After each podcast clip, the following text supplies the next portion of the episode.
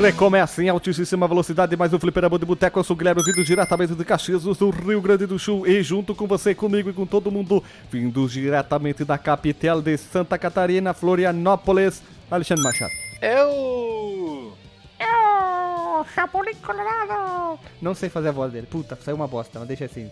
O, o, por, o porteiro que joga PSP enquanto trabalha e o cara que vem diretamente de São Paulo. Não, não é capital, é Sumaré, São Paulo, Ederley. E aí, aqui é o Zangado e hoje vale ou não a pena jogar. E o game que vamos apresentar hoje para vocês, se for completo, é o Demoncraft. que referência, hein? Já pulando pro próximo e último participante, vindo diretamente do extremo norte, o filho da Carla Pérez com o jacaré, é Marcos Melo. Jesus. E uh, pra mostrar produtividade hoje, eu tô. É, enquanto a gente grava uma pauta, eu tô montando outra aqui. É, é outro nível de pessoa humana, é uma pessoa batráquia, tem 18 braços. O Marcos Melo vai ganhar um novo apelido agora. Em vez de ser o Beautiful Boto, ele vai ser o polvo da podosfera. Ele grava, ele colhe as braquiárias e faz pauta ao mesmo tempo. É outro nível de pessoa. Mas por isso que ele tá virando o quê? Dr. Marcos. Já vai trabalhar na, no hospital, ele disse. Ah, é. De Manaus, né, Marcos? Exatamente. Então, uma curiosidade nada a ver. Hoje eu tava trabalhando aqui no laboratório, né? E eu tava comendo marshmallow com, uh, com uma estagiária minha, né? E aí, do nada, a gente. A gente e a, a marca do, do marshmallow é, é Max. Tu tava é com- Max Mellow. E aí, ficou muito igual o Marcos Mello. Ela começou a me chamar de marshmallow por causa dessa putaria. Ah, tu tava comendo a tua estagiária? Como é que é? Marshmallow, seu viado. Marcos Melo, doutor Octopus da podosfera brasileira. Marcos Melo, o cara que tem 48 braços, faz tudo ao mesmo tempo. Tem até três olhos, Marcos Melo, né? Que os três vezes, não é Quatro, só na verdade. que tem que... que. Quatro, aqui tu tem o Shinigami no meio da testa e dois na ponta das mãos também, né? Tem cinco olhos, Marcos Melo. É, que nem o. Quem, quem era o personagem, cara, que tinha olho nas mãos, velho? Desses de filme bizarro que é O Fauno, famosão? Labirinto de Fauno. Também, isso. Então, pessoas humanas, já vamos por recadinho para não perder tempo, que o podcast hoje tem muito assunto para ser falado. Esse podcast endemoniado não é uma versão demo, mas é a versão completa de um jogo demo. Então, Alexandre Machado, para qual e-mail a pessoa humana deve enviar-des? Deve enviar-des para contato arroba fliperamadeboteco.com.br E o nosso Facebook and Twitter? O nosso Twitter é Twitter arroba... Hã? Tá certo? Twitter arroba? Não, tô maluco! O nosso Twitter é e-mail, seu louco. Ah, sim, você manda agora para twitter, arroba fliperamadeboteco.com.br com, de novo. O nosso Twitter é arroba... É que eu esqueci o seu Twitter. É twitter.com barra fdeboteco. É Isso, twitter.com.br fdboteco. E o nosso Uhum. Facebook é facebook.com.br fdboteco. Lembrando sempre, né, porque pode ser a primeira vez que você escute isso, que o F é mudo, o D é mudo e o boteco é com O. Não é O, que não é certo. Rio de Janeiro não, que não é carioca, é O. É, o certo a pronúncia seria FD Boteco, né? FD. FD boteco. Ficou É mais quase legal. uma coisa lusitana, né? Isso, eu ia falar agora quase um português falando. E para terminar com o nosso grupo do Telegram ou WhatsApp Azul, o nosso grupo super lindo, maravilhindo, que nós falamos todos os dias sobre situações totalmente diferentes. O nosso grupo você pode acessar de duas maneiras. Você pode ir lá no site, o www.fliperamadeboteco.com.br e você vai ver um botão azul muito grande gigante do lado direito da sua tela. E você clica nele e você coloca suas informações de, telefone ali e vai participar do grupo do Telegram, on the line.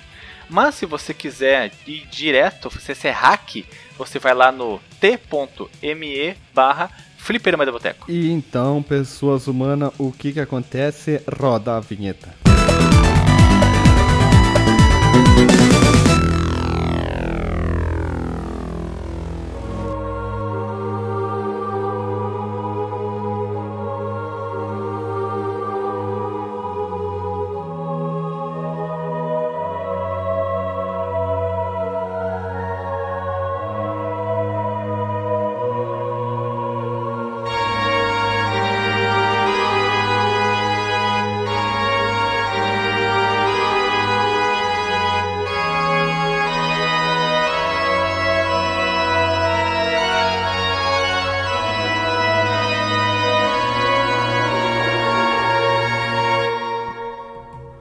Voltamos após a vinheta, as pessoas, e nós aqui estamos unidos para falar sobre um jogo que vai falar sobre o capiroto Nós vamos falar sobre o Mochila de Criança, sobre o Ca Exu Caveirinha. E o jogo escolhido hoje é um clássico do Super Nintendo, um dos mais melhores de todos. Nós vamos falar hoje sobre o Demon Crest, ou Demon Crest, esse jogo tão lindo e maravilhoso. E vamos às, às considerações principais do jogo. Ele foi lançado no, no, no resto do mundo como Demon Crest e lá no Japão como Demon Blazon Makaimura Moshoren com esse nome que aqui com certeza ninguém ia alocar isso porque ia precisar de umas duas caixas para escrever Demon Blazon Makaimura Moshoren, parece um golpe do Jaspion. E é um jogo para um jogador que pertence à franquia de jogos do Gargoyle Quest e que por sua vez é um spin-off do Ghost Goblins. O jogo segue o estilo ação Metroidvania, meio Metroidvania e foi produzido e publicado pela gloriosa Capcom no ano de 1994, mais precisamente no dia 21 de outubro, isso no Japão. 1 de novembro do mesmo ano foi para os Estados Unidos, 1 de março do mesmo ano foi para Zorópia e também todos para SNES, produzido por Tokuhiro Fujiwara, que é responsável por jogos como Sweet Home. Marcos Melo, Sweet Home, para quem não conhece, que jogo é esse? É um jogo de terror barra RPG que é um precursor espiritual do Resident Evil, do Presidente Elvis, do Biohazard e assim vai. Eu, eu, falava assim, não falava Biohazard. É, fica mais bonito, parabéns. Bi uhum. Bionic Commando, Bionic Commando, Brelfire, tu sabe que pra, é pra ti, né, Brelfire. Final Fight 2 e o 3, o Mega Man X, X2, X3 e os jogos da Disney da Capcom para SNES. E esse cara era acreditado com outro nome, chamado Professor F. Olha só, estranho, né? Tinha uma mania comum, né, deles botarem uns outros nomes, né? Fica meio estranho. É, isso é, é, isso aí eu já acho que eu contei isso. Eu contei isso no nosso episódio de Castlevania, cara, porque nessa época as empresas elas não podiam colocar o nome real dos programadores nos créditos do jogo, né? Tanto que muitos jogos nem tinham créditos, se você for é, parar pra pensar. E, e aí o que, que eles faziam, né? Eles davam pseudônimos para cada uma das pessoas envolvidas. Tanto que tu vai ver créditos, é muito comum nos jogos da Capcom e da Konami isso. Tu vê que todos eles usavam nomes muito pequenos, que eram os pseudônimos que eles adotaram pra, pra equipe.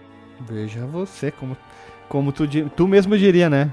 Veja você. É uma, é uma política muito estranha até, né? Que ela foi herdada desde a época dos jogos do Atari, né? Tanto que tem até aquela. Pra quem, pra quem viu e leu, né? O jogador número 1, aquela coisa do, do, do, do, do easter egg, né? Que tinha lá do, do Adventure, do cara colocar escondido no jogo o nome do programador, né, e tal. Porque eles não podiam, não tinha ainda o costume de ter a, a, tela de créditos que a gente tem hoje, que é 30 minutos de créditos, né? Embora teu jogo tenha 2 é. minutos de, de, gameplay. Não, naquela época. naquela época não, cara. Era, era. Tu não podia nem falar quem é que fez o jogo. Então o cara dava, dava o jeito dele de, de se identificar, né? Então aí o Toguro Fujiwara era o professor F, ele aparecia assim nos créditos. Olha só, o Toguro Fujiwara, né? Pra quem não sabe, na... Toguro. não, só F, Pro Professor F. É, provavelmente o F de Fujiwara, né? Que era o do sobrenome Isso. dele. Né? E pra quem não sabe ainda que a gente tá falando, a gente tá falando do jogo que tu controla o demônio gárgula Firebrand, que ele também tá presente no Marvel's Capcom, aquele gárgula vermelho feioso pra caralho. No Japão ele é conhecido como Red, Red Aremer. E também ele é o antagonista da série do Ghost in Goblins também, ele, dá uma, ele aparece lá. E, para variar, vocês jogaram naquela época o, o, Demon Crest ou vocês jogaram em outro momento? Ou só para jogar pauta? Guilherme, eu nunca joguei antes da pauta esse jogo e eu fiquei maravilhado com o quão bom ele é. Quão bonito, quão desafiante, quão divertido, quão detalhista é um jogaço. É um jogaço de ação, aventura, plataforma e corrida. Ah, é um jogo de corrida em plataforma. É, segundo a tua nomenclatura, é um jogo de corrida também. Cara, aqui tu pode tudo. Se tu quiser dizer que é um jogo de futebol, pra ti é um jogo de futebol, cara. O que importa é. O que importa é, como já dizia o vô do Yu-Gi-Oh! Tu tem que acreditar no coração e das cartas. Cara, foi uma Exatamente. sequência de frases sem nexo, mas ficou boa. Eu gostei, vamos deixar que fica legal. Deixa assim. Dá um, um, um, tempero a mais no nosso podcast. E tu, Marcos Melo, onde é que tu jogares o jogo? Ou tu, e tu tem o cartuchos? Olha que bonito. Né? Ah, não. Esse aí eu não tenho cartucho, não. Até porque eu nunca encontrei, velho, o cartucho dele depois de adulto já, né? Mas eu joguei ele um pouco na locadora. Não lembro em qual delas, porque, eu, como eu já comentei aqui, tinha umas 4 ou 5 locadores que eu jogava na minha cidade. Mas eu vi lá, joguei um pouquinho, eu não fui muito longe, cara, porque, como o Alexandre falou, ele, ele é um jogo desafiante, sim. Ele é um. Ele é um jogo que não é muito fácil não, cara. Uh, me deu, inclusive, bastante trabalho quando eu experimentei ele na época. Inclusive, quando eu joguei agora pra pauta, vou admitir lá que eu não terminei o jogo, mas eu cheguei bem longe até. O Demon Crest é um jogo. Jogo difícil, é, um jogo fé da puta e não é tão caro assim no Mercado Livre. Dependendo da versão que tu quer buscar, chega a 50 pila, 200 reais, dependendo se com caixinha, manual. Sei lá, o cara deve cobrar 100 reais. Ó, 699 o jogo, o cara tá jogando. Deve vir com parafusos de ouro, sei lá. O cara deve estar tá com cocô na cabeça, alguma coisa assim, só pode, né? Apesar que a caixinha do, da versão japonesa eu acho mais bonita, eu compraria essa. Mas enfim, né? E eu também nunca mais vi o jogo em cartucho depois de adulto. Mas quando era criança tinha sempre na locadora. Pouca gente eu retirava na locadora, não sei o porquê. Não sei se era por causa do nível de dificuldade. Esse sistema meio Metroidvania, vai pra cá, vai pra lá, vai e volta as pessoas não gostavam muito, mas eu, eu achava bacana, hein? Já, já falando da minha, da minha vez, né? Eu tenho uma história relacionada com isso também, que provavelmente deve ser o motivo pelo qual eu também não, não alugava. Porque tinha também isso na minha cidade, né? Da gente alugar pra, como tu fala, né? Tirar o cartucho, né? Levar pra casa e tal passar final de semana. Que era. A minha mãe, ela, ela, ela, é cristã ferrenha, sabe? E aí, quando eu levava para casa algum jogo que tivesse alguma figura demoníaca, alguma coisa muito violenta e tal, ela, ela pediu pra devolver. Vale-me Deus, Nosso Senhor. Pois é, ela, ela benzia o cartucho? Pedi... pois é. Não, ela pediu pra devolver, não deixava Putz. jogar não, cara, quando era criança. É Putz, verdade, cara. Não, não, não, me aconteceu. Não me acontecia isso, apesar da minha mãe ser bem religiosa e tal. Nesse quesito, tanto de filme, um filme de terror muito pesado, ou os lecheira, ou jogo com nomes ou conotações demoníacas, ela nunca, nunca marcou em cima, nunca foi zagueiro. Eu tive sorte nesse sentido ali, ó. Mas nunca tive problema. Eu achava estranho, assim, ver os outros passar por essas situações e eu não, sabe? Não que eu queria passar, uhum. sabe? Tem uma mãe, tipo, evangélica doente claro. e tal. Aquelas mães da, da louca lá do filme do Stephen King agora, que esqueci o nome, como é que é, que a mulher tem poderes, mas... Carrie. Isso, a mãe da Carrie, assim, mas, é, tudo bem, né? Cada um, cada, cada um cadela, como dizem, né?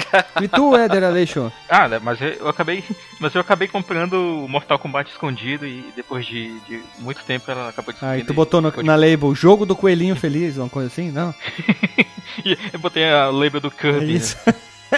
E tu, Eder Aleixo, tu jogares quando? Já que tu ficou jogando e postando foto direto ali no grupo do Telegram, fazendo um spoiler, né? Entre aspas, sem as pessoas saberem, tu já tava anunciando que a gente ia gravar. Então, Guilherme, eu acho que essa estratégia do, do Marcos Mello colocar o Kirby na foto do, do, Mortal Kombat tá que o Kirby é muito pior que os malucos Mortal Kombat, né? Que ele come todo mundo.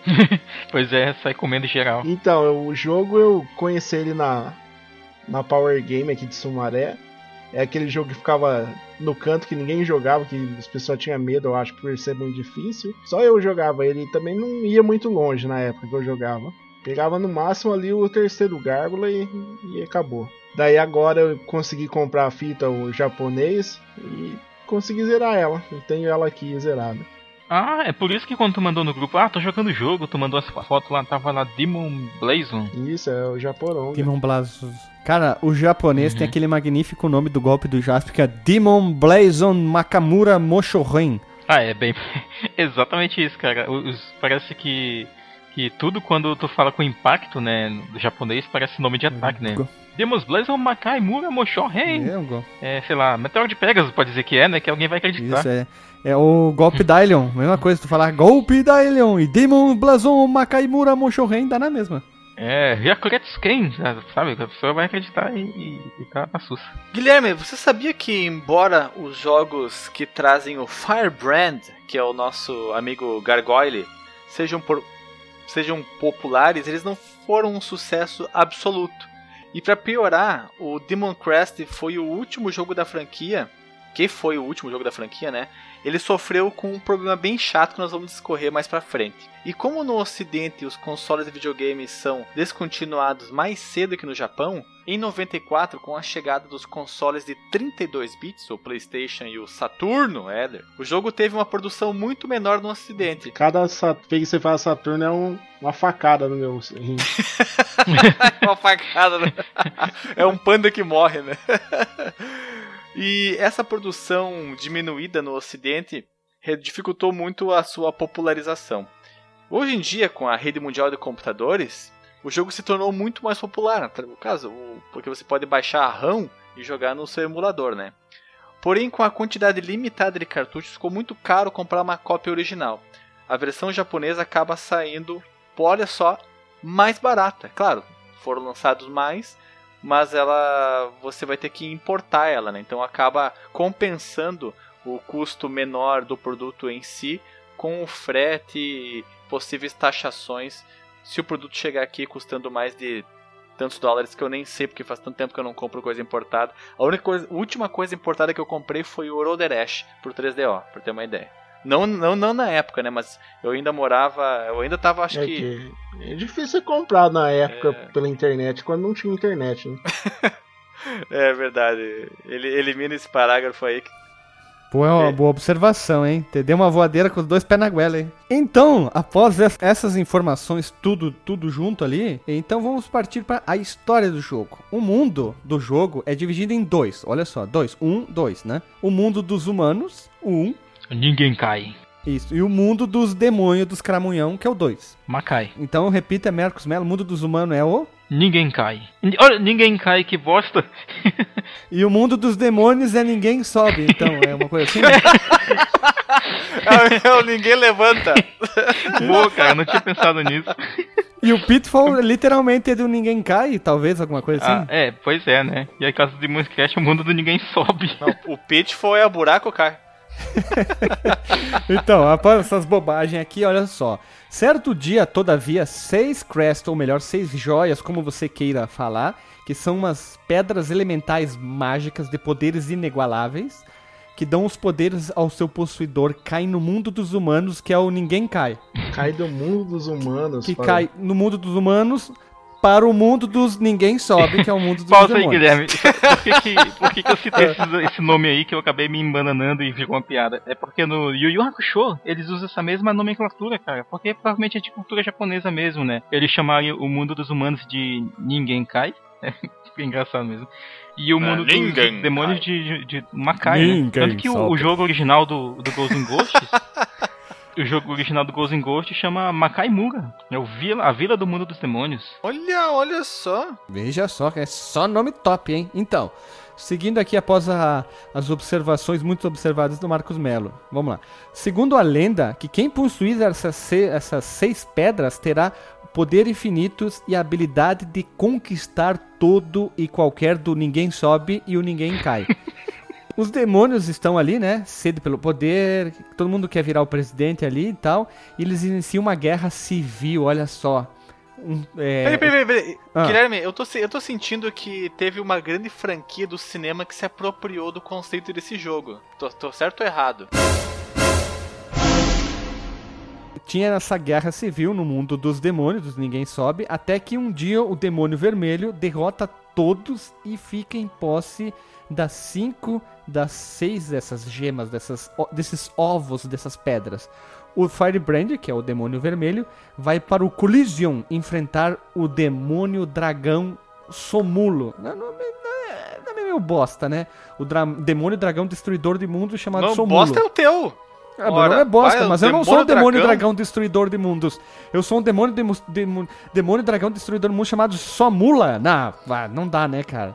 Não, eu, não. eu é moro demônio no... dragão Sômulo. Ele mora no mundo dos ninguém sobe, mas tudo bem, vamos deixar assim. Que ele tava o que em posse da última joia, conhecida como Crest of Heavens. Apertando a tecla SAP. Emblema do paraíso. A crista de galo do, do paraíso. A crista de galo do paraíso, então. E após uma árdua e o que difícil e suada batalha, o nosso amado não, nem herói. foi tanto assim. eu tô dramatizando, assim. tô botando meu papel de ator aqui, ah, aumentando. Desculpa, então, tô desculpa. adjetivando a história. Olha que bonito, inventei uma palavra, ó. Então, após essa batalha suada de 18 horas, né? De inúmeros jabs, né? Aqui, ó, olho de tigre, tocando Eye of the Tiger no fundo, né? O demônio vermelho, nosso herói, eterno herói, ele sai o que? Vitorioso, porém gravemente ferido com dodói na buchada. É, tinha os intestinos ali pendurados, né? Isso, ele quebrou uma unha também. É, não podemos esquecer desse detalhe, tá no, no diário dele. Então, se aproveitando do fato, o demônio chamado Phalanx, ou Phalanx, como queiram pronunciar melhor, acho que Falange talvez ficaria legal. ele ataca covardemente o Firebrand e rouba 5 das 6 gemas. E sobrando apenas com o Re- o Firebrand, somente um fragmento da Crest of Fire, traduzindo, Alexandre, É a crista de galo do, do fogo. que acabou quebrando durante a batalha com o Falange. Então, o monstro, nosso herói, eterno herói vigilante, combatente contra as forças do mal, no Coliseum, onde ele acaba de enfrentar o demônio Já ouvi dragão. isso em algum lugar. É Kamen Rider, o mundo mais feliz. Ah, referência, tem que botar uma referência. então, após essa batalha, ele já cai, ele cai novamente ao Coliseum, onde ele tinha acabado de enfrentar o demônio dragão Somulo ou Somuló, que ele ressurge em uma forma zombie para se vingar. E logo direto essa história já começa, né? Ah, eu- desculpa, Guilherme, eu te interrompi lá no início. Ele eu achava que a batalha era agora, novo, né? Porque, porque eu achava que a batalha era agora, cara. Puta, eu sou uma besta quadrada. Porque essa batalha não foi muito difícil. Eu saquei rapidamente, eu acho que em 6 ou 7 horas de jogo. na, primeira, na primeira fase. Muito eu saquei station. Qual que era, a mecânica do, do, do Dragonidio. Só uma, E aí eu consegui vencer, cara. só uma Ah, última coisa. rapidão. Esse demônio aí, o Phalanx, ele era por acaso velhinho que tocava banjo? Ah, Marcos Melo, tu é ligeiro, hein, Marcos Melo? Bateu uma falta no ângulo, hein? Gol no final de Copa do Mundo. Ah, Não, o Marcos Mello cobrou escanteio e fez gol olímpico, cara. Gol olímpico duplo, valeu por dois gols. Bateu na trave, saiu e entrou de novo, né? Sabe quando ela bate no travessão, a bola sai, mas incrivelmente a física não permite, a bola volta pra dentro do gol? Bateu no goleiro, voltou, valeu dois gols. Isso, dois gols. Aí o juiz fez pip, pip. Aí pronto, fez um dois, dois assim, ó, dois a zero. O time que tomou gol nem reclamou. Não, ag- agradeceu por ter feito parte desse momento histórico.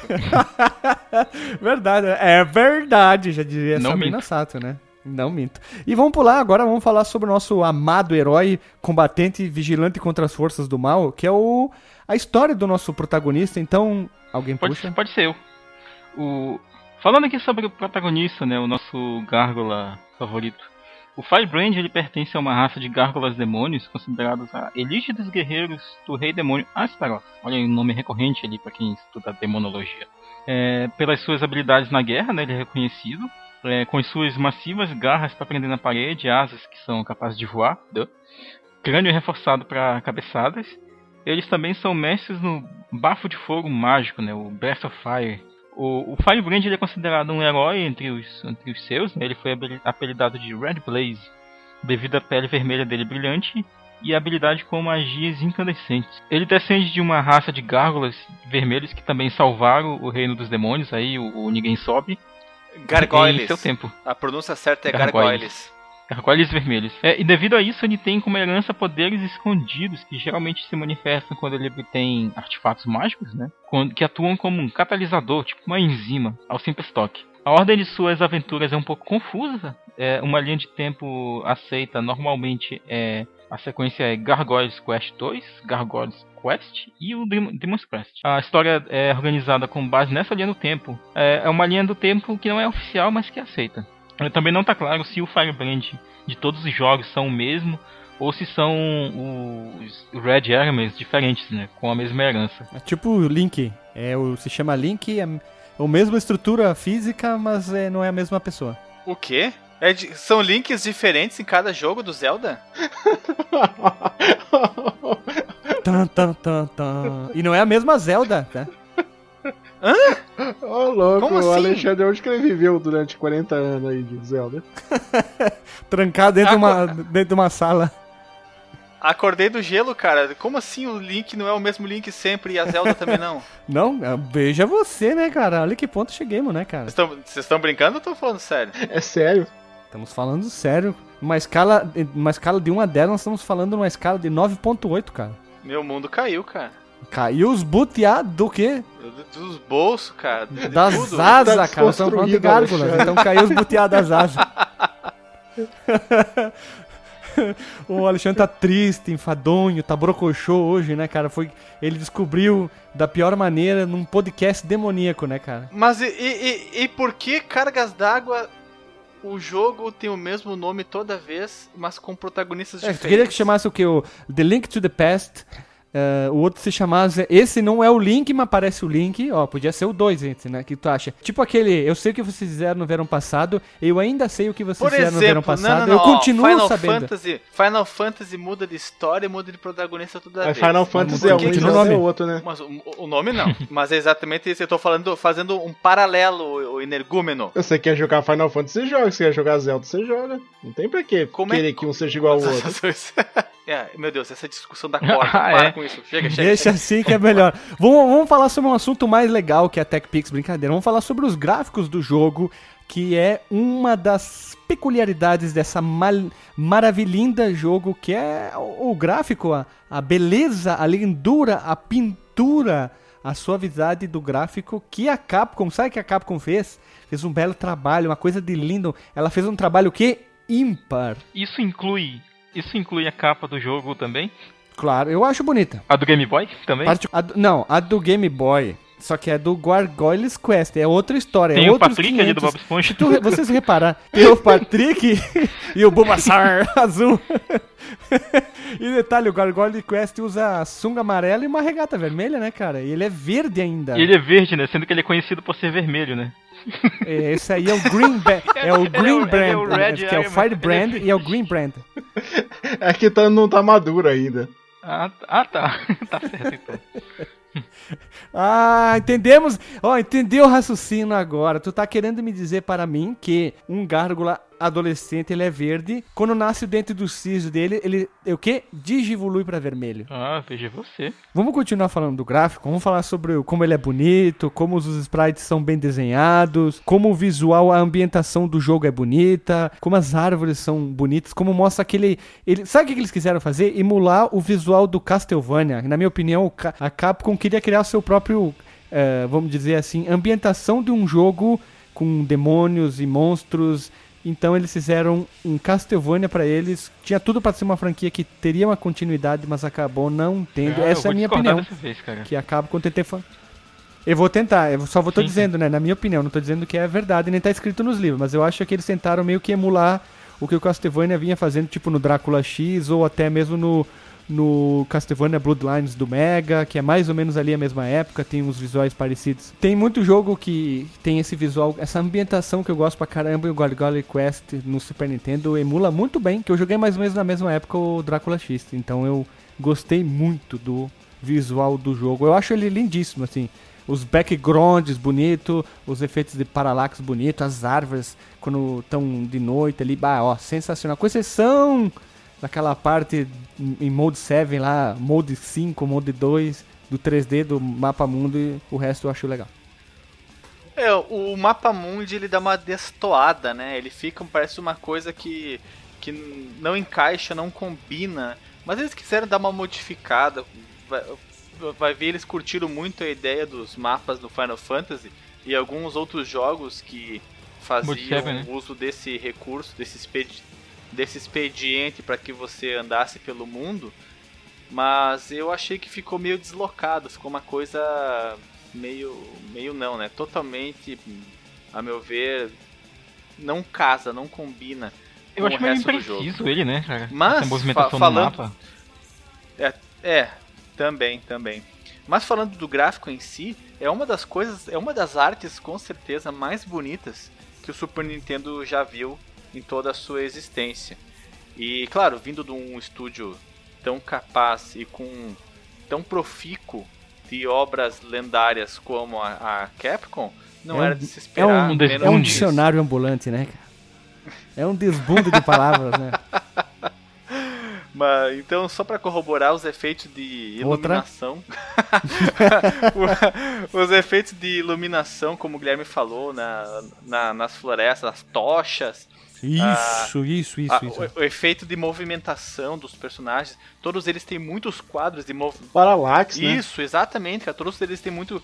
muito uh, você sente a profundidade do cenário, você sente a movimentação, o- muitos efeitos. Muitos efeitos não. Muitos quadros de animação são empregados, não tanto quanto de um, um arcade da vida, por exemplo, mas você não percebe nenhum movimento truncado, não é nada que, que comprometa a sua jogabilidade ou a sua percepção do, do jogo. Eh, então, todas as, Ah, nota 10, todas as palmas para equipe de, de arte da Capcom para esse jogo, porque fizeram um jogo muito, muito, muito bonito, cara. Como eu falei lá no início, esse jogo é 10, patrão. É, minha só um- frase, hein? Um comentário sobre os gráficos aí também é que o Guilherme tinha comparado com Castlevania, né? Só que a franquia. A franquia como um todo, né? Incluindo o próprio, é, o próprio Gargoyles Quest e, e o Demon's Crest, que é spin-off né, do Ghost in Goblins. O Ghost in Goblins foi lançado em 85, o primeiro, né? E o Castlevania, o primeiro, foi em 86. Então acho que meio que cada um já foi criando desde já a sua própria identidade, né? Visual. Só que como o, o, o, o Ghost in Goblins e o, e o Gargoyles Quest, né, as duas franquias, tem, tem esse lado sombrio, né, e tal, eu acho que elas acabam enveredando por caminhos muito parecidos, né, em termos de direção de arte, em termos de, de inimigos e tal, e de cenários também, né. Então por isso que eu, acho que por isso que lembra um pouco Castlevania, principalmente as primeiras fases do, do Castlevania, como a fase do cemitério, os zumbis e tal subindo, subindo do chão. Ah, sei lá, a minha opinião pelo menos assim em relação a isso. Talvez não, eles não quisessem fazer o, o Castlevania deles, né, ou algo assim. Mas é claro, né, o gráfico é bem legal, é bem bonito, é bem detalhado, cara. Assim, é surpreendente sim pro, pros NES. E fazendo um último adendo sobre os gráficos, logo o primeiro chefe que você enfrenta, a primeira batalha que você enfrenta é contra o, o Zumbi. dragão. uh, o dragão zumbi guerreiro de olhos azuis, ele é horripilante, cara. Ele, a, ele, o modo como ele tá ele, em decomposição, Tu sente o cheiro dele, né, cara, só de ver o dragão. cara, é muito bem feito. Ele ele passa uma sensação asquerosa, cara. É nojento demais você olhar pra ele. Por isso que ele é fantástico, cara.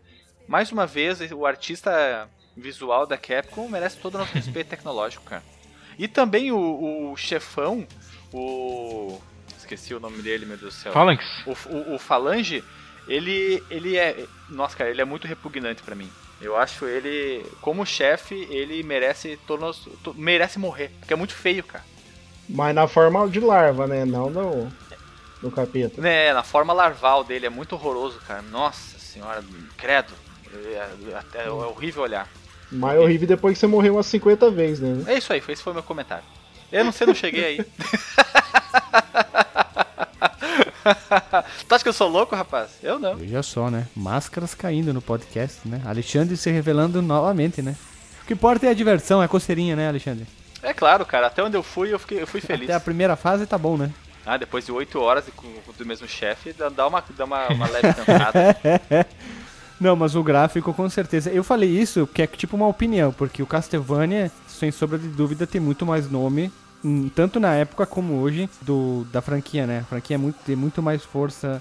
Apesar que a Konami nem sabe mais direito o que ela faz da vida, né? Ela não sabe se tá dormindo, se joga pra um lado, pra esquerda, pra que lado que faz o gol, né? Mas tudo bem. Mas eu gosto muito desses jogos com esses visuais bem obscuros, bem darkzão, demônios, de noites, tochas, essas coisas me atraem muito. Filmes também. Eu sempre fui desde pequeno atraído e apaixonado por esse tipo de jogo, esse visual assim. Então tudo que era jogo que tinha isso aí, eu jogava. Então faz um pequeno parecer, Guilherme. Faz aí uma pequena crítica pra nós sobre o Van Helsing do Wolverine. Posso não falar? Porque Por quê? eu não prefiro não dizer nada, cara.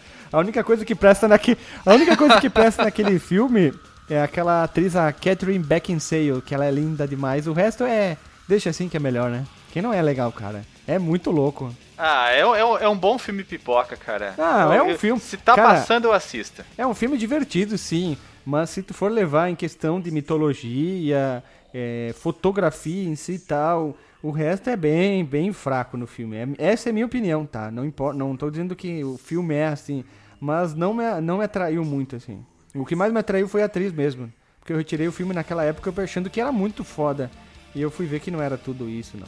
E pra tirar um pouco desse gosto ácido, cítrico, de cítricos reticulata, vamos falar da trilha sonora, que também é outra coisa que merece destaque. Marcos Mello, você que é o nosso músico e guitarreiro, from hell, For Churchill. conte-nos sobre a trilha sonora. Não? For Churchill, ele é da igreja, né, cara? Não é do réu. É, o, Guilherme é Ah, o baixista desculpa. Réu. Guitarreiro Ah, from tá, Ele heaven. é, ele, ele é o guitarrista do pre- ex-presidente dos Estados Unidos, For Churchill, né? Piadinha Exato. ruim, eu sei que é ruim. Church, Estados Unidos.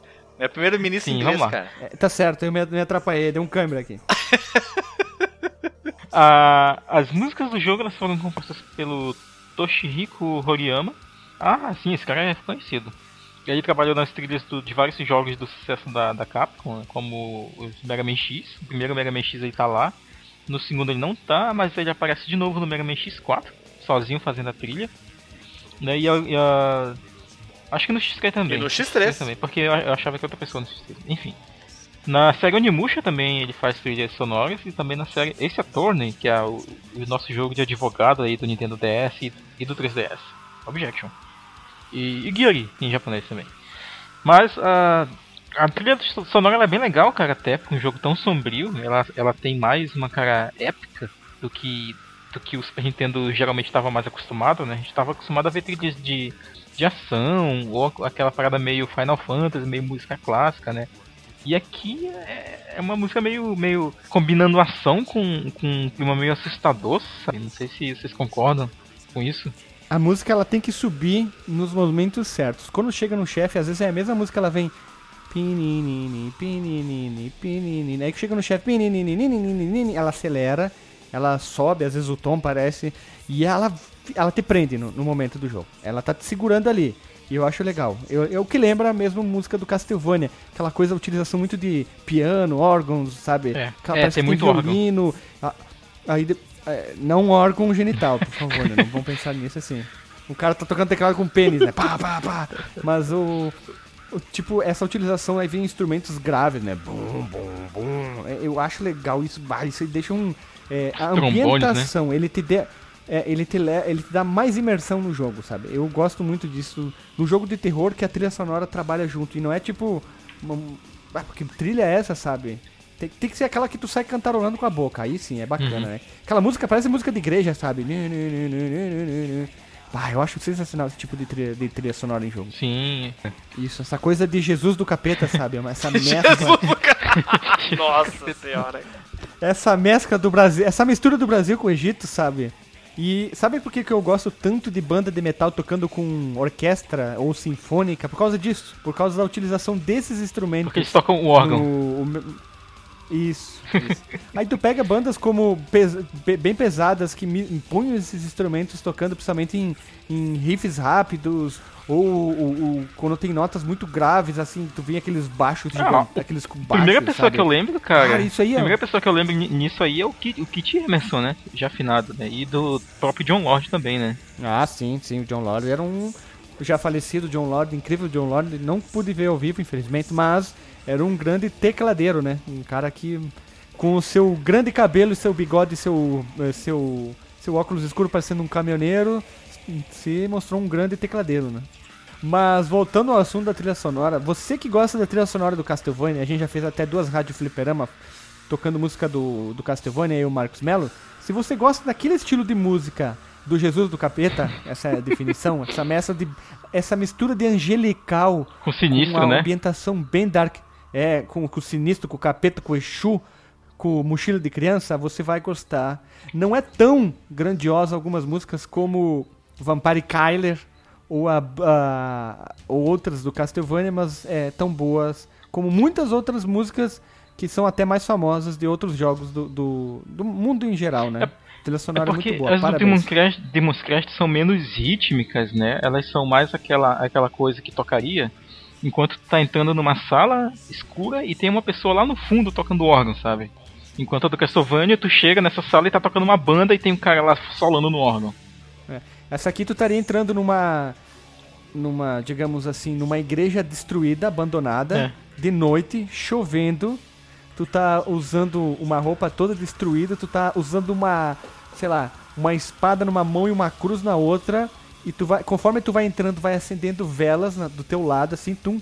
Calma, vai acendendo velas. Quando tu vai chegando perto do antigo altar destruído, tu vê uma figura demoníaca e ele começa a aumentar de tamanho, aí tu só vê os olhos pegando fogo. É aquela coisa, é aquele tipo de trilha sonora que tu, numa, mais ou menos nessa cena, tu tocaria. O Castlevania é muito mais, muito mais pra cima, né? Sim. O Castlevania você já chegava estourando a porta, com, tacando cruz no, no capeta e dando chicotada.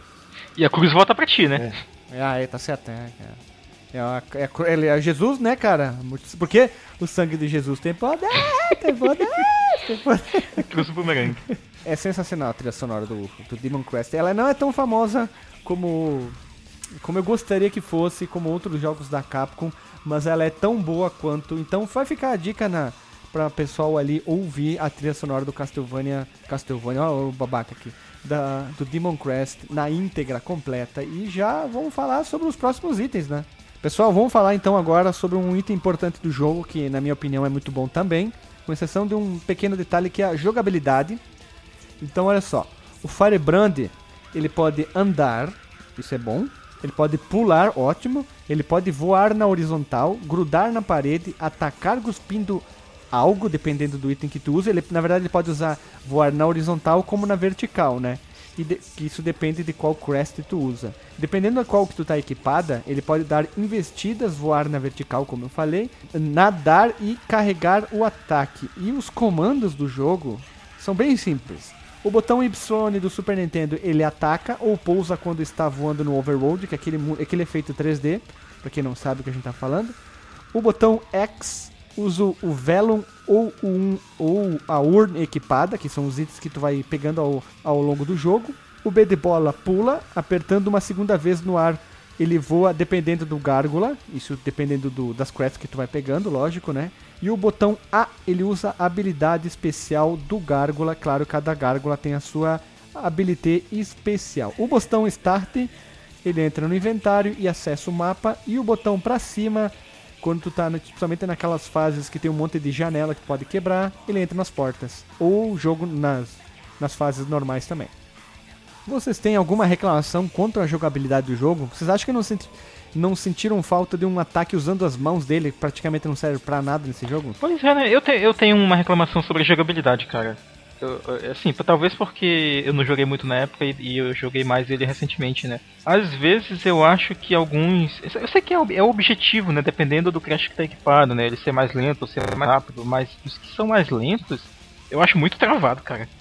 Ah, depende, depende muito, né? O um é mais forte, ele teria que andar mais lento e tal. Mas, mas eu senti falta, literalmente. Tipo, ele é um gárgula, ele é um.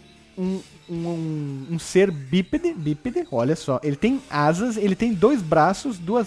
du- As pernas como se fosse. Ele é praticamente um macaco de asas, porque as- os pés dele é como se fossem mãos. Então eu sentia falta dele usar os dois braços dele, que ele é tecnicamente musculoso e teria garras nas mãos. Ele, se ele tiver, se ele fosse sem braço, daria na mesma nesse jogo. Então eu senti falta dele usar as É, garras. tem um ataque melee, né? jogo do Mega Drive, é, no ataque do. No jogo Gargoyle, do, é, de Gargoyles do Mega Drive, que a gente citou no episódio sobre jogos baseados em desenhos americanos, o cara tá usando as garras. É isso que eu senti falta, sabe? Uhum. Eu senti ma- ah, isso, é claro que não é o principal do jogo, mas eu senti uma necessidade, essa necessidade no jogo. Ah, eu acho que não é necessário, que ele já ataca cuspindo.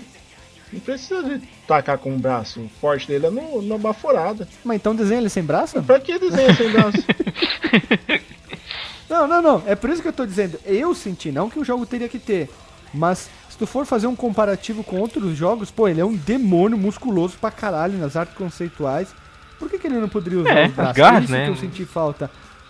Pois Dá é, uma né? arranhada isso, na dá cara um tapa na, tapa na cara, sabe? Eu senti falta nisso. Mas não, estragaria, não estraga o jogo nenhum. E fazer. Isso, tipo um gato. né? Só falta ele ro- rosronar também. E por que, que o Sonic tem braço e ele não usa o braço? Pô, chamou na chincha. Chamou na O chincha. mas o forte do E por Sonic. que então? Eu O desenhava forte sem do braço. o do Sonic ele não precisa usar os braços. Não, não é, é- Tá, podia estar sem o braço, mas ele usa o, o- as pernas como ataque. O ataque dele é pular. É só isso que ele mata os bichos o, o, o, o gi- girando. Mas em algumas fases ele se pendura usando os braços. Tem aquelas fases dos elevador que se pendura, tu tem que pular dele, baixa, aciona as alavancas. Aqui ele não usa os braços em nenhum momento, então pronto. Usa sim. É, tanto, que, tanto que ele quebra ele quebra a estátua com a cabeçada, né? A Ele literalmente é um cabeça dura, esse cara. Na Os braços não a gárgula da terra ele Aí, dá umbrada. o Sonic ele usa. o braço pra dar umbrada. Mas o ombro, ele podia ter, ter, ter os, os cotocos, mesmo assim ele não precisaria dos braços. Tô sentindo um cheiro de corda no ar. Para quem não entendeu, bem referência, bem rápido. O episódio do Land of Illusion, a gente ficou 33 horas falando sobre a corda do Mickey no jogo. Ligue no Porsche pra ouvir o momento corda. Então, aí sobre a jogabilidade, realmente, eu acho que eu, eu só senti falta assim dela ser mais eficiente, né? Já que tu alterna entre, entre várias, várias formas, né, do, do, do Firebrand dele ter, por exemplo, é porque assim, é, é meio, é meio é, fica meio cansativo depois de um tempo tu entrar no menu para equipar as coisas e trocar as formas, né? Aí isso eu concordo. Agora o negócio do braço Mega Man é faz besteira. com L e R, hein? Mega Man faz Uhum. com L e R. Não, não é besteira, não é besteira porque é o que eu sinto, não pode, tu não pode tem como dizer que é besteira, é o que eu senti falta. Tipo, ele dá umbrada, se tu cortar fora o teu braço, ainda tu tem alguma região de osso, dá pra usar aquilo ali como ombro. Você tava falando besteira, né? Quer desenhar o cara sem braço, o cara não, não, não usa. é besteira não. Ah, Então não precisa ter, então dá uma funcionalidade pro braço. Eu vou mostrar o dedo meio né? pra você. Não, ele não mostra, ele não usa, o braço dele é inútil. Ele teve paralisia nos braços, por isso que ele não ataca. Resolvido o assunto, ó. Meu Deus, cara. que conversa louco. É tipo dois, dois surdos conversando, né? Dois, cur- dois surdos estavam passando pelo outro, né? Um tava com a vara de pescar e um perguntou: Ô, tá indo pescar? Não, vou pescar. Ah, pensei que tu ia pescar. Meu Deus, cara. Mas o que o. o- voltando ao assunto, saindo do momento havaiano, o que o Marcos Melo falou é, é verdade dos menus. Esse entre e sai cansa um pouquinho. Acho que o L e o R poderiam ser usados para trocar pelo menos, pelo menos, a opção entre as crests, né? Tu, tu aperta pra direita, aperta pra direita, aperta pra esquerda, né? Ele já trocando rapidamente ali, eu acho que agilizaria muito. Alguém, alguma arma, cari arma, alguma alma caridosa com certeza pode ter feito um home hack seguindo essa ideia, né? Seria perfeito, hein? Tu, tu, no mínimo tu ganharia o quê? Um- uns 20 minutos a menos, sei lá, tu, tu não perderia tanto tempo assim. Tu ganharia uns 20 minutos a menos. Posso, posso refazer essa frase? Deve, deve refazer. Tu ia diminuir o teu tempo de jogatina em 20 minutos, então, pelo menos, assim, porque isso- Sabe o que, que vai diminuir Ah. o tempo de jogatina? Avançar pro próximo tópico da, tópico da pauta. E uma coisa que esse jogo tem bastante são os coletáveis pra segurar com a mão. Por isso que ele tem que ter mão, pra ele pegar os coletáveis. Mas tu vê ele segurando na mão os coletáveis? Não, que Não, ele usa como? Com cabo com toba? Segura. Você se agacha e pega com as Cara, nádegas. ele deve guardar dentro daquela sunguinha e aquela regata que ele tem na capa do Gargoyle Quest. Só pode estar ali, cara. Então, nesse jogo tem muitos coletáveis. São 16 life, life extension, que aumenta a vida. 5 urns, que são os frascos que você usa para guardar porções, é, poções. Porção, ah, porção de fritas. E 5 velons, que são pergaminhos que servem para guardar magia. 6 talismã, que tem funções variadas. 5 Crash of Fire, fragmento da Crash of Fire, que muda o ataque de Firebrand. É Breath of Fire, é o jogo. O jogo. Tu coleta o jogo durante o jogo. E 5 Outro Crash, jogo dentro do jogo. que serve para transformar o Firebrand em outras formas de gárgula. Cinco Cristo de galo. Cinco Cristo de galo. Gargoyle. O, o Firebrand começa com uma barra de vida que são quatro bolinhas que fica no canto superior esquerdo da tela. Na batalha contra o Somula ela não aparece, não tem HUD nenhuma. Aí depois que você matar ele aparece as quatro bolinhas. E elas Ah. podem chegar até 20. Já que existe. É, até 20. É, são 16, tem que pegar mais. já que existe 16 Life Station. E ao longo do jogo, o Firebrand pode coletar até 5 urns, que são frascos que servem para guardar poções. Que ex- e existem 5 tipos de poções diferentes, que podem ser compradas no Demônio Apotecari, na rede de loja Black Lotus. É tipo a Amazon do mundo do Demon Crest, né? A Amazon não é. Só, só um segundo, só um segundo. O, o Guilherme, a Amazon não é rede de Não loja, não, cara. É uma loja on the line. E aquelas lojas sem atendentes da Amazon é o quê? É a Amazon também. Segue o baile. É a, é a Magazine Luiza, A cara. Magazine Luiza também tem loja física. Walmart, vocês estão muito ricão. Só compra na Walmart, só compra na, na Tá bom, é Amazon. o Zé da Esquina. Ninguém compra, ninguém compra Magazine Luiza, ninguém compra Mesbla, ninguém compra Arapuã ligado em você. Lojas brasileiras, lembra das lojas brasileiras? Ninguém compra da Renner uma camiseta regata. Ah, ele tem uma camiseta, uma camiseta regata. Com certeza da Riachuelo, né? Essas, essas coisas aí. Nasceu 8A e tal. Tá Acabou, cara. Pode faria?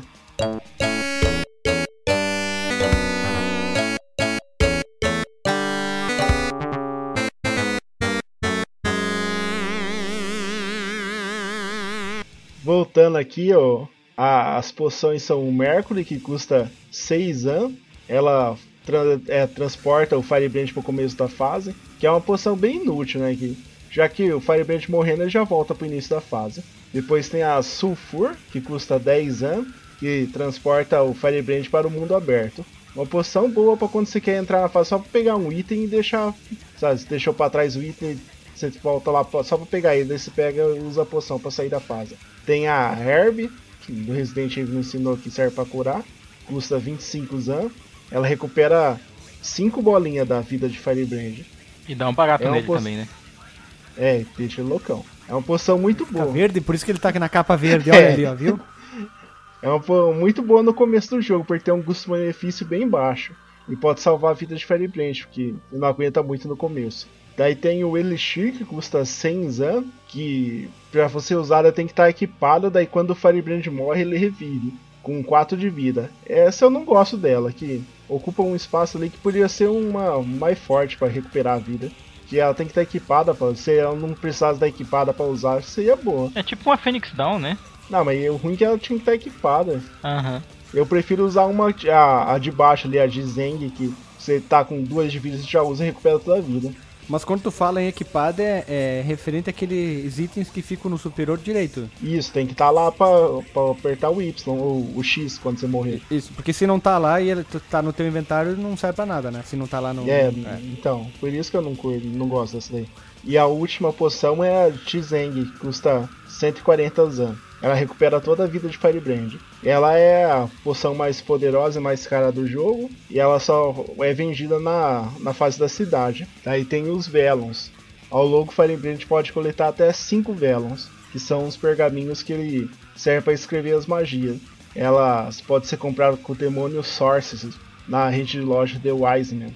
As magias que eu acho muito ruim, eu nem não, eu zerei o jogo sem usar nenhuma magia. São bem qualquer coisa, né? A prim...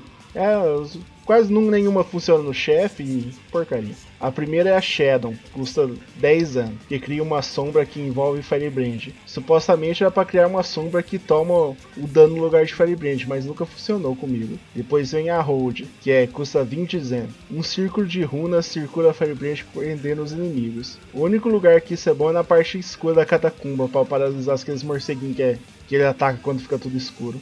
Depois tem um Imp, que custa 25 Zan, que invoca um pequeno demônio que ataca os inimigos próximos quando você ataca. Aí usa a mão. E ele consome cerca de 1 Zan por segundo. O dano do Imp não é grande coisa e os chefes são imunes a ele. Depois tem a Choque, que custa 50 Zan, que cria um terremoto que causa dano nos inimigos terrestres. Novamente, chefes são imunes. Essa é só pra fase, né? A maioria das magias são pra fase. Né? E depois e a última é a Death, que custa 80 Zan, que causa dano massivo em todos os inimigos da tela. Útil somente para limpar a tela, mas não é lá grande coisa. Causa dano em boss fracos, tipo aquela esqueletão da, do cemitério, mas é pouca coisa. Mas a maioria dos chefes é imune, e ela só pode ser comprada na, na loja da cidade. Quais são os próximos? E os próximos são os talismãs, que ao longo do jogo o Firebrand pode coletar 5 talismãs, que são os amuletos que alteram algo em Firebrand. Os talismãs podem ser ident- identificados na primeira loja da cidade. O primeiro é o Crawl, a coroa, que aumenta 30% a chance do inimigo deixar exame, que é a unidade monetária do jogo, o dinheiro. Essa é bom pra você ficar farmar dinheiro pra comprar as poções, essas coisas. Eu uso bastante na, na cidade. Depois vem os Ah, aquela das janelas? Isso. Nas janelas? Ou na... quebrando a janela. Eu quebro a janela, entro na loja e quando sai da loja dá respawn em todas as janelas. Eu quebro tudo de novo. O vidraceiro aí nessa loja é muito rápido, né? Muito bom. Depois tem o Skull, que é a caveira, que aumenta em 30% a chance dos inimigos deixar restaurador de vida. Que é bom quando você estiver quase morrendo, você usa para e quer economizar umas poção durante a fase. Depois tem o Armor, que reduz 50 o dano recebido. Usado em conjunto com o Crash of Time e o Crash of Heaven, dá uma defesa extrema. É bom pra quando você for tomar um ataque. Você vê que tá vindo um ataque, você dá o start e coloca o, o Armor pra diminuir um pouco. Ou pra chefe É. também, né? Dependendo do Eu chefe. mesmo matei o, o Phalanx, o, o Larva, com ele com essa com a armor equipada. Depois vem o Fang, que aumenta em 100% o dano causado. Usando em conjunto com o Crash of Earth, Time e Heaven, vai dar os, o ataque mais forte. E, e sabe o que que é bom isso aí? É, em alguns chefes, eu e meu primo, quando a gente virou na fita, alguns chefes tem aquele momento que tu pode atacar. Que tem aquele momento Que ele fica meio parado, né? É, aí tu, tu, tu ficava trocando, né? Tu trocava, ficava atacando, atacando que nem um louco, aí tinha aquele padrão. Aí quando ele ia ficar meio que se movimentando, aí tu trocava pra configuração de armor, trocava pra o ataque. Mas chega um ponto que tu enche o saco de fazer isso, aí a gente deixava mais tempo no, numa combinação de ataque pra matar logo o inimigo, sabe? E tentava, ah, se vira aí pra não tomar dano. E o último talismã é a range, a mão, que aumenta em um número de seu ataque. Por exemplo, você tem o, o ataque normal do Firebrand, ele gospe uma bola de fogo, daí com esse daqui ele gospe duas. Ah, isso aí tu pega logo no início do jogo, né? Isso, tem no, no reservatório, escondido embaixo d'água. Isso tu, é, tu pega ele bem logo no início do jogo e é pr- praticamente é um dos primeiros itens que tu tem que necessariamente equipar e faz muita diferença nos chefes. Eu não sei se tu usou isso, Éder, algum, alguns chefes atacado e quase colado neles Sim, o, pro tempo de ataque ser menor, né? aquele do É. fogo mesmo, eu colo nele, gospe até o bicho nem se mexe quase. É, isso, o Zé Gotinha de Fogo lá que fica flutuando lá. Tu cola nele e trrr, cola o dedo no botão. Claro que seria melhor se tivesse um botão de turbo, né? A- É a, é a mesma sensação que tu daria um ataque, ele dá- dispara outro quase junto, aí tu fica colado nele e tu fica atacando. Se tu ficar de longe, tu vai ficar um- uma eternidade pra matar ele, né? Se vocês forem ver long plays do jogo, geralmente os caras jogam assim mesmo, como tu descreveu. Eles ficam colados nos chefes, eles atacam numa frequência maior e, e eles contra-atacam pra matar logo o bicho. Uhum. É, isso aí tu descobre meio sem querer, né? No, no Demon Crest tu tem que usar isso, não sei se foi um erro, mas tu tem que usar muito a favor. É tipo no Sunset Ride, aquela, aquele efeito que dá quando tu põe a arma do, dos, dos personagens pra fora da tela e tu aperta o tiro, parece que vai 30 vezes mais rápido o tiro. Agora vamos pro próximo item, que é um item importante no jogo que influencia tanto na em tudo no jogo, que são na, na jogabilidade, influencia no gráficos do jogo, né? Que é aquilo que a gente falou, dependendo do que tu pega, ele altera a forma do nosso personagem e também a jogabilidade, então influencia tudo. E vamos começar pela ordem que tem bastante coisa aqui. Temos o Crest of Fire, que é o, o vermelho, né? Crest que governa sobre as chamas do inferno e dá ao seu possuidor o controle do fogo, como já fala, né? Foi dividido em cinco fragmentos, como a gente já, já citou na briga do Firebrand e do Phalanx. E são elas: o Fire, que é o fragmento do Crest of Fire que ficou no, com o Firebrand. Esse item já começa com o personagem, ele é o único que tu tem. E tu pode acender tochas com ele. Tem algumas fases que tu tá em caverna tem que ficar acendendo tocha pra te ver o, ilumina, o, o caminho, né? Iluminar o caminho, senão tu pode cair em espinho, morrer e tal, né? Nem ver os inimigos, os morceguinhos e tal. Tem a Buster, que é um fragmento da, da Crest novamente, que dá a capacidade de destruir certos blocos, aqueles quadradinhos que antes tu dava um tiro normal tu não consegue, então tu vai liberando isso. Aquele sistema de Metroidvania começa a surgir. Tem o Tornado, que é um outro fragmento que dá capacidade de criar plataformas para atingir lugares mais altos. Ele se torna inútil quando tu tem, tu pega a a, o- Quando você pega o do ar, né? O tornado já não serve mais. Hum. é, porque tu voa horizontal e vertical, né? Mas no início, basicamente assim, tu pega, mas nem usa. Depois quando tu poder voar na horizontal e na vertical, tu basicamente só usa ele, né? Tem a Claw, que é o outro fragmento que tu pode cuspir uma gosma que gruda na parede, possibilitando escalar onde tem espinhos. Isso é bom, ó, o Mega Man deveria ter esse item. O Mega Man tem alergia, alergia a espinho. E o Demon, que é o fragmento que dá o ataque mais poderoso ao, e demoníaco ao nosso eterno herói vigilante combatente da, contra as forças do mal. E as crests, nós temos a Marrom, que é a Crest of Earth, que governa sobre a Terra, já citado, né? E dá ao possuidor a imensa força física, que é aquela é, a transmutação, olha, do- a primeira transmutação que tu pega, que ele perde as asas e ele põe- ganha tom amarronzado e ele invoca a força Toguro 100 120%, porque ele fica muito musculoso, né? Parrudão, né? Ele fica com os ombros bem largos. É, e ele fica sem asas. Não sei onde vai ficar as asas. Acho que fica dentro do toba dele, as asas, né? E ele também, ele muda a forma de cuspir, já que como ele é um gárgula terrestre agora, ele perde as asas, né? Ele ganha aquela ombrada forte, a gusparada dele vai vai para frente e cai logo pro chão, né? Depois nós temos o Crest of Air, que é o roxo, que é o crest que governa sobre os céus e dá ao possuidor, no caso o Firebrand, o controle dos ventos. Tu ganha ela logo quando tu derrota o General Arma pela segunda vez. É um cara que tu vai enfrentar algumas vezes, né? E ele habilita a transformação de gárgula aérea pro cara, que aqui é muito melhor, né? E é um gárgula azul, magra e esguia, que tem a aparência de uma ave. Ele parece uma, uma, uma galinha com umas asas diferentes, né? É uma das asas mais legais do jogo, né? As asas saem do braço dessa vez. Do braço. É, Isso, ela isso. sai da, da, da mão, quase da mão dele, né? É, e ele ganha uma espécie de uma crista na cabeça, ele fica com um bico de, de ave mesmo. Aí, ó, o- o Crest, ó. É. E as pernas dele, aquela aparência como se tivesse mãos, parece de uma ave mesmo, né? Ele tem forma de patas mesmo, né? Pé de galinha. É, e ele continua com as munhequeiras. Ó, ó, um item muito importante, né? E ele tem a habilidade de voar na vertical, além do poderoso guspo que pode cortar plantas e trepadeiros. Aquelas fases que tem umas trepadeiras que, se ele tivesse as garras pra usar, essa piada aqui, ele cortaria. É só indiretinha, né? Isso. Depois temos o Crest of Water, que é azul, que é a crest que governa sobre os oceanos, é feito pelo Poseidon, dá ao possuidor o poder de nadar embaixo dos mares e ela obtida a derrotar o Crawler. E habilita a transformação do Gárgula Aquática, que é uma outra transformação legal também, que é um tom verde ama com amarelos. E ele, ele ganha uma espécie de crista muito parecida da ave. Ele, os pés dele voltam aos normais, ele perde as asas e ele ganha como se fosse uma barbatana gigante nas costas, né? Já que tu precisa embaixo da água em certos momentos tem que ficar um, bastante tempo, né? Que ele demora o deslocamento se tu for de uma forma normal. Com essa aqui tu consegue ir mais rápido, né? E ele respira também embaixo d'água. Ele ganha as, as guérulas, ó, inventei o um nome, as guérulas, né? Pra poder respirar e nadar mais rápido embaixo d'água. Depois nós temos a Crest of Time, que é a verde, que governa sobre o passado dele. Olha, claro, né? Tempo passado, enfim, né? E dá ao possuidor o poder de voltar no tempo. Quando a arma é finalmente derrotado, ele reconhece o potencial do nosso amigo Firebrand e entrega essa joia para ele e habilita a transformação em gárgula lendário. Eita, nós, né? Será que essa aqui não eram as joias do infinito?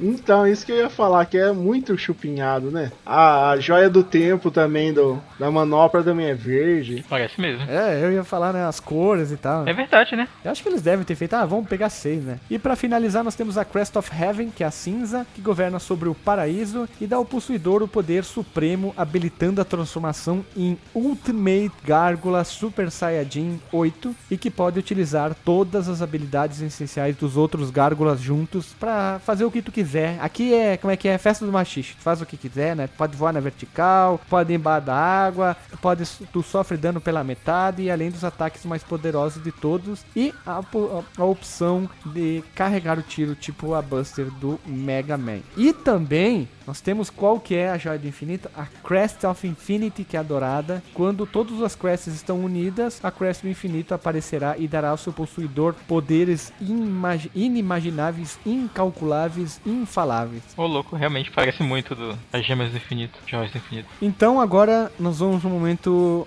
audiodrama, onde o Éder vai fazer, já que é o cara mais habilidoso do nosso podcast, que virou o jogo em 80 maneiras, 80 maneiras diferentes, até de cabeça para baixo, ele vai fazer o seu Éder, Éder, como é que fala? O seu monólogo, Éder monólogo falando fase a fase. Então, isso, detona Éder. Éder Plays. É, o Éder Plays, o detona Éder. Né? Seu bosta então, roubou minha frase. Solta o som.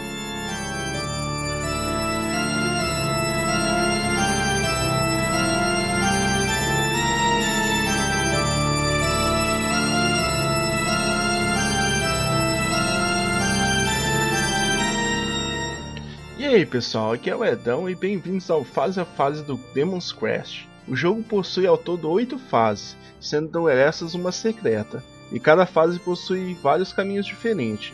E agora vamos ao Fase a Fase Caminho a Caminho. A fase 1, Coliseu. Firebrand está no centro de uma arena estilo romana bem detalhada. O chefe aqui é o Somulo, o dragão que já foi possuidor da Crest of Ravens, agora é um mero ser putrefasto mas mesmo assim busca sua vingança contra seu garrasco. Note que a batalha contra Somulo não vemos na interface. O lado de fora do Coliseu abriga uma floresta escura e sombria, com estátuas e construções antigas, habitado por almas penadas e zumbi. O chefe aqui é o Hipogrifo. Uma estátua revela ser na verdade um hipogrifo. Ele atacará Firebrand com investidas e penas afiadas. A terceira parte é o Desfiladeiro. A primeira parte contém vinhas carnívoras pelo chão e pequenos pilares em colapso prestes a ruir. Ele é habitado por zumbis e insetos infernais. A segunda parte é uma fase vertical, onde Firebrand terá que subir em plataformas flutuantes até chegar ao topo e se encontrar com arma pela primeira vez. A arma é parecida com o hipogrifo, mas um, um pouco menor e ataca com rasantes e uma cuspida branca. Assim que derrotar a arma, estaremos no mundo aberto, que é tipo um lobby, onde você pode escolher qual fase ir. A segunda fase é a cidade. A cidade é um conjunto de residências A primeira é a biblioteca, onde pode identificar os talismã. Logo após tem o demônio verde encostado num chafariz. Ele é Vagrant. Seu diálogo muda de acordo com o quest que Firebrand está usando. Logo após está a loja de magia, The Wise Man. E em cima fica a loja de poções, The Black Lotus. Saindo pela direita, você chegará ao reservatório. Um reservatório de água com uma arquitetura grega, porém em ruínas. Procure evitar a água, pois sem a Crest of Water equipado, Firebrand tomará dano com o tempo embaixo d'água. O reservatório é habitado por fantasmas e tritões, muito parecidos com os de Castlevania, e na água terá peixes com cara de caveira. No final da fase, empurrando a estátua que gospe fogo com a investida do gárgula terrestre, abrirá caminho para a catacumba. Se seguir pela direita, chegará ao cemitério. Mas vamos à catacumba. A primeira parte é cheia de pilares que pode ser destruído com a investida. Aqui é habitado por olhos alados, restos de zumbis e chamas vivas. A segunda parte é escura. Firebrand terá que usar o fragmento que ele começa do Crash of Fire para acender as tochas iluminar o local. Se todas as tochas apagarem, ficará completamente escuro, não podendo enxergar nada além de Firebrand. Aqui é habitado por restos de zumbis, fantasmas que engolem o fogo apagando a tocha, e morcegos que só atacam no escuro. No final da catacumba, Firebrand sairá em um poço. No fundo desse poço estará Ovnunu, um grande olho maligno envolto numa cosma verde, parecido com um catarro, que ao ver Firebrand começa a se mover para atacar Firebrand que tem que fugir e chegar ao topo onde enfrentará o chefe. O cemitério tem várias criptas e pilhas de crânios que podem ser quebrados com a investida. No chão surgem mãos zumbis que prende Firebrand por um tempo. Ele é habitado por pequenos demônios sem asas que atiram crânios e zumbis com armaduras que flutuam. O chefe do cemitério é Belf, um esqueleto gigante com uma foice em sua mão direita. Ele tentará pular sobre Firebrand e atacará com investidas. Fase 3 Floresta. Uma floresta tensa e escura, cheia de trepadeiras impedindo o caminho. A primeira parte é habitada por largatas demoníacas e olhos alados. A segunda parte há um lago embaixo e plataformas sobre o lago para atravessar. Aqui é habitada por olhos alados. Na água há tritões e peixes com cara de caveira. A terceira parte, Flame Lord, acabará ateando fogo na floresta para tentar afugentar Firebrand. A parte de cima estará em chamas, no chão sairá vinhas que atacam, da chama das árvores cairá fogo. Aqui é habitado por zumbis blindados que flutuam, e no final Firebrand encontrará com Flame Lord. Vários pássaros se juntarão formando Flame Lord, que ataca com investidas em forma de um felino em chamas, e jogará fogo para cima, fazendo cair fogo das árvores em chamas. A segunda forma, Flame Lord se torna uma caveira em chamas que voará em zigue-zague para tentar atingir Firebrand e cuspirá fogo de cima para baixo. Caverna das Marés, acessível com a carga aquática na segunda parte da floresta. Essas cavernas são repletas de espinho no teto. maré faz com que a água sobe e desça constantemente. Aqui é habitado por moluscos que atiram vermes e bichos com cara de caveira. Na segunda parte, tem olhos alados no teto, e o chefe é o Skula. Skula é um crustáceo composto por duas partes. A de baixo é a Tos, e a de cima é a Roll. Ele tentará atacar pulando em cima de Fireblade e atirando Roll. Derrotando Toss, sobrará somente Roll completamente inofensivo. Fase 4 A Torre. A primeira parte tenta a torre terá espinhos no chão, pilares que se movem para tentar jogar Firebrand nos espinhos e espetos que saem da parede. A segunda parte se torna uma fase aérea lotada de inimigos para tentar derrubar Firebrand. No final, haverá um redemoinho que é uma passagem para a torre escondida. À direita você enfrentará Flyer. Aqui é habitado por zumbis pintados que flutuam em pequenos esqueletos de Rivens, o chefe Flyer. Uma libélula com uma grande cauda, garras afiadas e uma face humana. Ela atacará lançando suas garras ou com investida sobre Fireblade. A torre escondida. Uma fase que faria entre partes interna e externa. A parte interna terá uma plataforma que fica girando em torno da torre. E na parte externa há uma ventania que impulsiona a Firebrand para cima, com várias pedras suspensas no ar na parte interna é habitado por fantasmas e olhos alados e zumbis. Na parte externa terá crânios que se lançam contra Firebrand. O chefe aqui é a arma. Novamente Firebrand encontrará a arma, mas dessa vez ele terá um truque novo. Ele invocará um redemoinho que não causa dano, mas prende Firebrand tornando assim alvo fácil das investidas de arma. A fase 5 Atlantis. A primeira parte tem construções que lembram tempos gregos, com um lago embaixo. A segunda parte é o interior de uma construção. Tem uma passagem secreta acessível com a gárgula aérea, que corta a fase pela metade. O chefe é Crawler. Crawler é uma passa formada por restos de corpos. Seu único ponto vulnerável é seu olho que aparece quando o Crawler tenta atacar. Ele atacará tirando gosmas que se tornam corpos e batendo no chão, fazendo cair pedras do teto. Na segunda parte de Atlantis, há um lago que leva para outra área. Aqui é completamente submerso. O local é apertado por tritões e peixes com cara de caveira. O chefe é o Holothunel, um gigantesco molusco que é imóvel, e suga e empurra as correntes da água enquanto solta umas bolhas marrons que causa dano ao contato. E o contato com o Holotruion causa muito dano. Fase 6, Montanha Gélida. Antes de chegar no Palácio de Gelo, Firebrand terá que passar pela montanha com o cume gelado, com bastantes espinhos no chão e uma camada de gelo no chão que faz com que Firebrand escorregue, dificultando as coisas.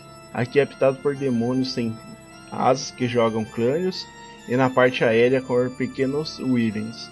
O chefe é o Greon.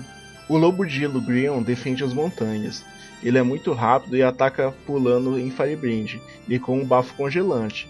Quando atingido, Greon ficará verde e nesse momento ficará invulnerável.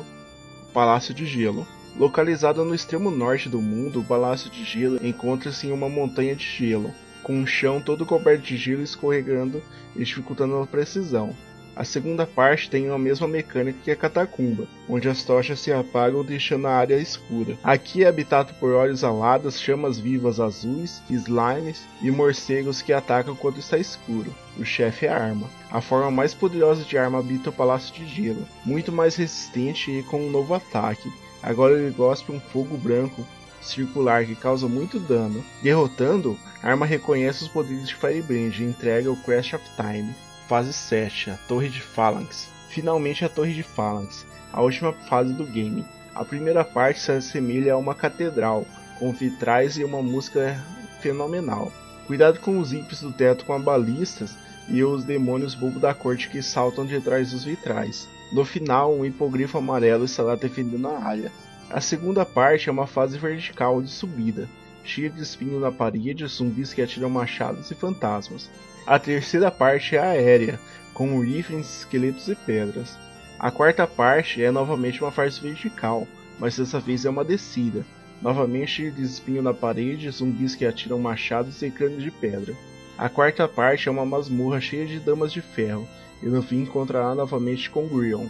E finalmente Firebrand chegará à área de Phalanx. Dois esqueletos que usam suas costelas com espinhos fecham a arena, e Phalanx atacará. Phalanx é muito maior que Firebrand.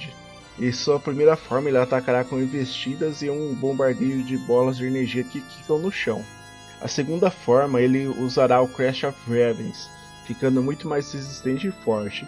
E se não fosse ruim o bastante, a arena se encherá de água.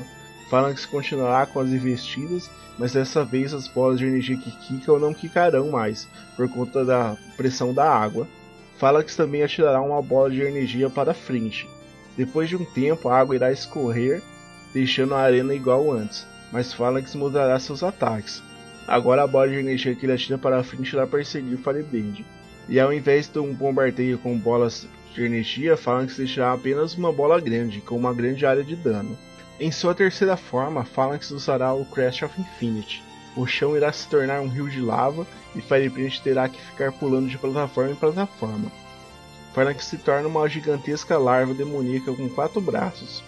Dois braços de baixo enfocam umas orbes que perseguem Firebrand. Os dois braços de cima tiram um raio. Sempre duas mãos de Phalanx tentarão, estarão protegendo sua face, que é o único ponto vulnerável. Na hora que ele troca as mãos que protegem seu rosto, e na hora que Phalanx atira um laser pela sua boca, são os momentos para atingir. Mas fique atento, pois são muito poucos segundos a fase secreta, o lar do Dark Demon.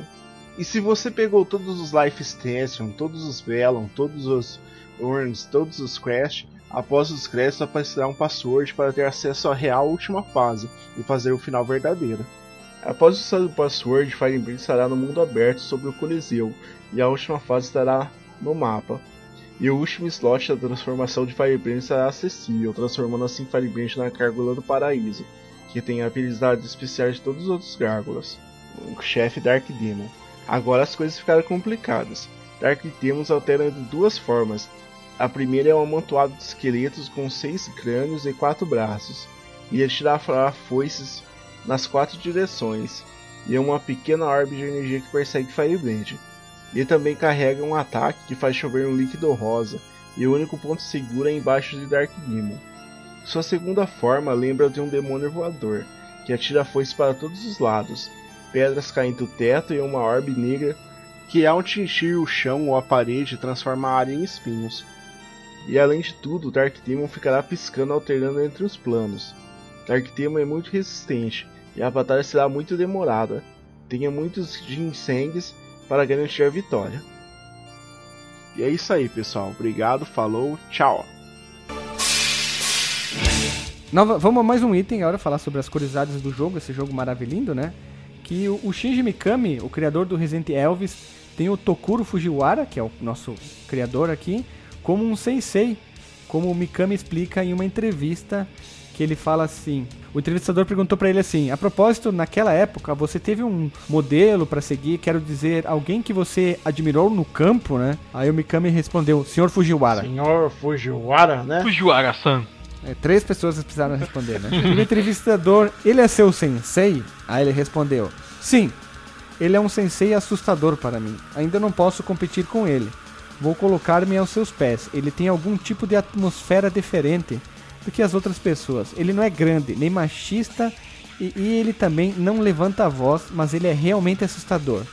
Seu caminho não é sim ou não, apenas sim. Sim. Mais firme. Coisa grande que aprendi com ele é criar liberdade dentro da criação. Restrição. Esse é muito obrigado, o burro falou errado.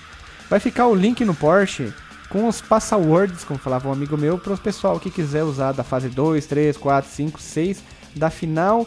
Password sem os inimigos para ti, Alexandre, tu podia ter usado esse. Olha, não teria os inimigos. E o com todos os itens, que daí tu começa o jogo já trincando, né? Tu começa Bombado. já bombado, né? Vamos pro, vamos pro disclaimer então? Vambora. Então roda a vinheta.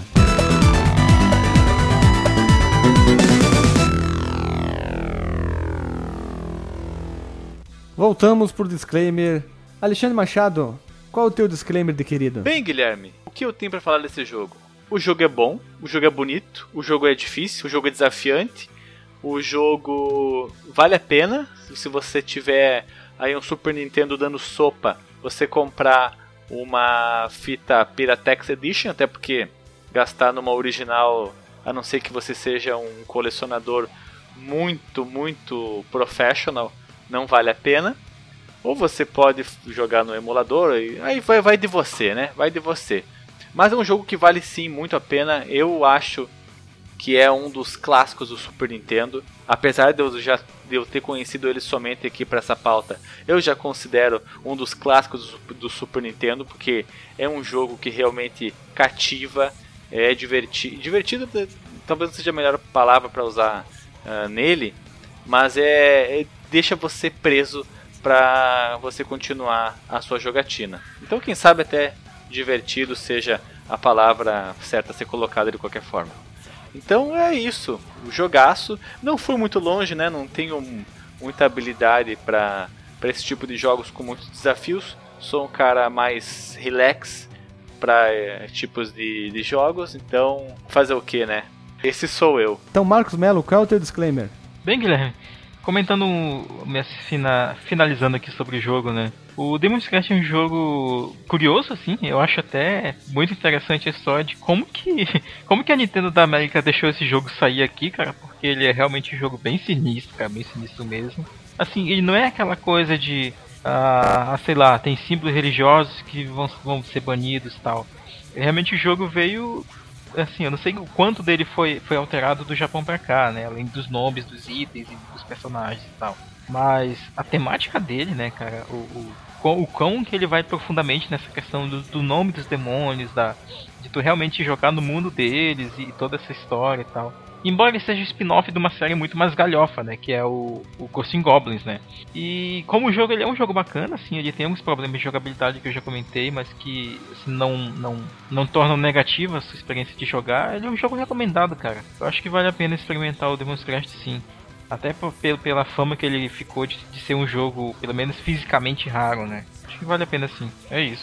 Sim, mas tu recomenda ele pra, pra quem? Pra quem gosta de um jogo de plataforma, quem gosta de Metroidvania, ação, RPG? Sim, eu recomendo ele pra quem gosta de um pouco do, de tudo. Porque ele tem elementos de RPG, tem a compra de itens, tem muitos itens, tem inimigos carismáticos e tal, embora todos eles sejam demônios gárgulas, né, e tal. É, como jogo de ação também vale a pena recomendar ele. Porque ele junta elementos de todos esses gêneros aí que tu falou, né? E numa, numa, numa, numa época que não era tão comum combinar gêneros de, de videogames, ele faz isso bem até. Então a, a, eu recomendo aí pro pessoal, inclusive quem jogou ou quem tem curiosidade de jogar, comenta aí o que, que você achou né, do jogo também. Éder, qual o disclaimer? Tu que é o cara que virou 20 vezes. É, eu não cheguei a virar 20, virei só uma. Mas é um jogo. Eu, eu acho um dos melhores jogos do Super Nintendo. Eu gosto muito dele. Muito bonito. A, a direção de arte, o som também é muito bom. A jogabilidade eu acho fluida e dinâmica. Você consegue fazer as coisas que você quer ali na hora certa. Só é esse problema do de ficar apertando start toda hora que aí irrita um pouco. E você vai se ter na unanimidade entre nós, né? O Start é uma encheção de saco. Parece que a gente tá jogando no Nintendinho ainda, né?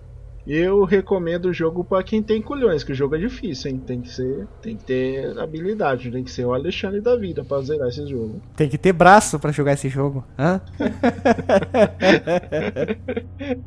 eu gostei do, obrigado pelo participar aí, a pauta. Parabéns para quem fez a pauta, que tá muito boa. É isso aí. Tu virou completo, né? Só para deixar bem claro. A versão final Edit Super Saiyajin 4. Ó, eu, ah, eu serei na fita do Super Nintendo. Consegui matar o Dark Demon, mas o Phalanx só consegui matar com o emulador com o Save State. Que... É, porque é muita filha da putagem, né? É bem difícil mesmo. É, tem hora que ele começa a bater, não sei que vai. Você usa duas poções e não conseguiu acertar uma nele. É, sacanagem mesmo. No emulador é aquela coisa, né? carrega, salva, salva, carrega, salva, carrega o tempo inteiro, aí tu consegue pra matar sem tomar dano, né? Eu tinha jogos que eu fazia isso aí, né? É, eu, eu fiz isso, eu usei o emulador pra. Que eu fui jogar na fita do, no Super Nintendo aqui, eu peguei, juntei os dinheirinho, comprei as 6 poção, as 5 poção, né? De incêndio. Fui enfrentar ele. Usei tudo, depois tive que ir lá pegar todas as poções de novo. Demorou um tempão pra tentar enfrentar ele de novo. Daí no serviço stage eu deixei salvo no começo da luta, com toda disposição pra não ter que ficar voltando. Daí eu... O meu disclaimer é assim: você gosta de um bom desafio, uma ambientação gótica, que era a palavra que eu tô tentando lembrar. Uma trilha sonora é muito boa, que mostra muito bem o ambiente que tu tá, aquela coisa do capeta, do Jesus do capeta. Gráfico bonito e um jogo que tem desafio pra caramba e você gosta do Metroidvania, que é um Metroidvania diferente, esse é o jogo certo. Não é aquela coisa. Tu não tem que ir tanto assim que nem o Metroid, meio que desconfiar. Ah, será que tem que ir aqui? Meio que tu vai lá, fase tal, tem uma parede aqui escondida. Aí quando tu descobre o item, o carinha só vai lá, voltei, voltar pra fase tal. Ele é um pouquinho mais. Ele é bem mais fácil, na verdade, que os outros. Mas é um jogo muito gostoso e um dos gráficos mais bonitos do Super Nintendo, com essa ambientação gótica, que eu sou apaixonada por essa ambientação desses jogos. Eu sou maluco, adoro esse tipo de jogo. Fica a dica para quem quiser jogar. Nós vamos deixar o link para jogar on the line e os links das outros jogos que o Firebrand tá aí nas franquias, o Gargoyle Quest, o Ghost in Ghost, Super Ghost in Ghost, o Marvel vs Capcom. E era isso aí, pessoal, então. Nós ficamos por aqui, mais um podcast semana. Não esquece aí de comentar, deixar seu recado seu feedback, se você jogou ou não o, o Demon Crest, se você gosta da franquia, se você quer saber mais sobre o, o, a franquia, ou melhor, sobre os jogos que ele tá, e se você gostaria que a gente gravasse sobre esses jogos, então comenta aí ou manda mensagem. E é isso aí, pessoal. Até semana que vem, um beijo na bunda e até!